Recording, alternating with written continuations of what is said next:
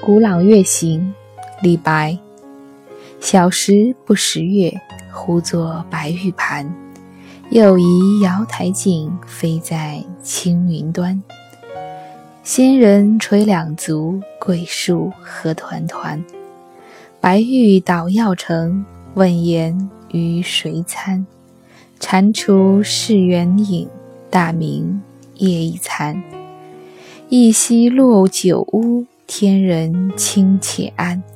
应经此轮惑，区区不足观。忧来其如何？凄怆摧心肝。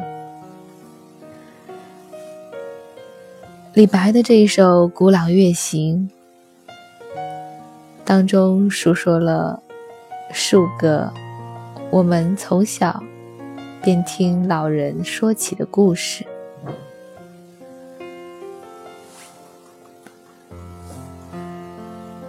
月亮的那些光影，在外婆的口中，是一棵桂花树，是正在捣药的玉兔，是正在砍树的吴刚。月食的时候，是有天狗来吃月亮。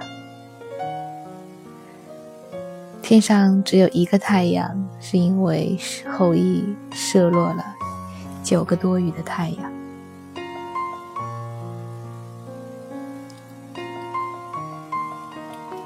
从小，每到夏夜，在广场上乘凉的时候，总听外婆给我讲这些故事。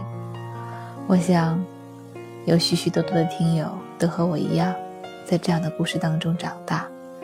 直到有一日，老师告诉我们，不是这样的。那月亮上的光影是因为月亮上的奇奇怪怪的地貌造成的。那月食是因为地球挡在了月亮和太阳之间，挡住了光的折射，所以才会有月食。可是，尽管我们长大以后都知道这些是为什么，可是当我们有了孩子，我们依然愿意用这些美丽的童话来向孩子解释那一轮皎洁的明月到底是因何而在。至于科学，至于现实，他长大以后自会有机会明白。当他那么小的时候，我们宁可为他构筑一个美丽的童话世界。